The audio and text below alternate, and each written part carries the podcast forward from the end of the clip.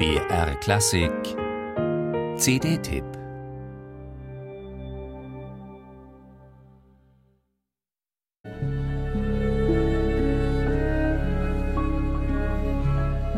Zwei muskelbepackte Hühnen stehen im Ring. In enger Umklammerung wiegen sie die verschwitzten Körper wie im Walzerschritt. Ein Musikvideo zu einem Nocturne von Chopin beziehungsweise zu dem, was Olavur Arnalds daraus gemacht hat. Was hätte Chopin selbst wohl dazu gesagt? Wahrscheinlich wäre er stolz, dass zwei hochkarätige Künstler der Musikwelt sich im 21. Jahrhundert zusammentun, mit ihm als Inspirationsquelle und besagtes Video mit seiner Musik über die entsprechenden Kanäle im Internet hundertfach angeklickt wird.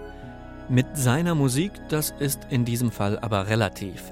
Arnalds hat sich Chopins Werke vorgenommen und übersetzt sie in seine Klangsprache.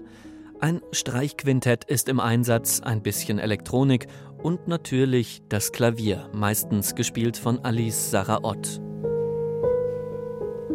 Vorlagen für Stücke wie Verses oder Reminiscence sind Nocturne von Chopin oder das Largo aus der Klaviersonate Opus 58.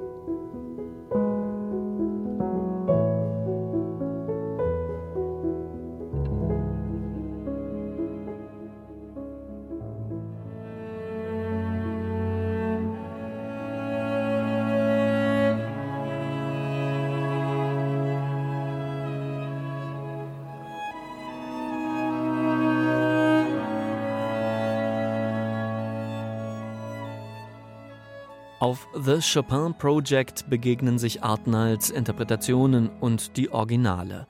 Nur auch die klingen nicht wie gewohnt. Chopin gibt's hier mal nicht auf dem üblichen Spitzenkonzertflügel, sondern auf dem Klavier der Bar nebenan. Manchmal mit Geräuschkulisse. Für jedes Stück haben Olavur Arnalds und Alisa Raott in der isländischen Hauptstadt Reykjavik das richtige Setting und das passende Instrument gesucht. Und die richtigen Mikrofone. Olavur Arnalds sagt, die Wahl des Mikrofons, des akustischen Settings, das alles bestimmt doch eh unsere heutige Musizierpraxis. Warum dann nicht offensiv und kreativ damit umgehen? Der Prozess ist vergleichbar mit der Arbeit eines Kurators. Wo hängt ein Bild richtig? Welcher Raum eröffnet einen neuen Blickwinkel auf ein Kunstwerk? Das Ergebnis ist auf jeden Fall sehr sinnlich. Der unperfekte Klaviersound, die Raumakustik, dieser bewusste Bruch mit dem Anspruch an glasklaren Steinway-Klang schafft eine neue Intimität. Statt auf das Podium zu schreiten, setzt sich Alice Saraot spontan ans Klavier, das gerade neben ihnen steht.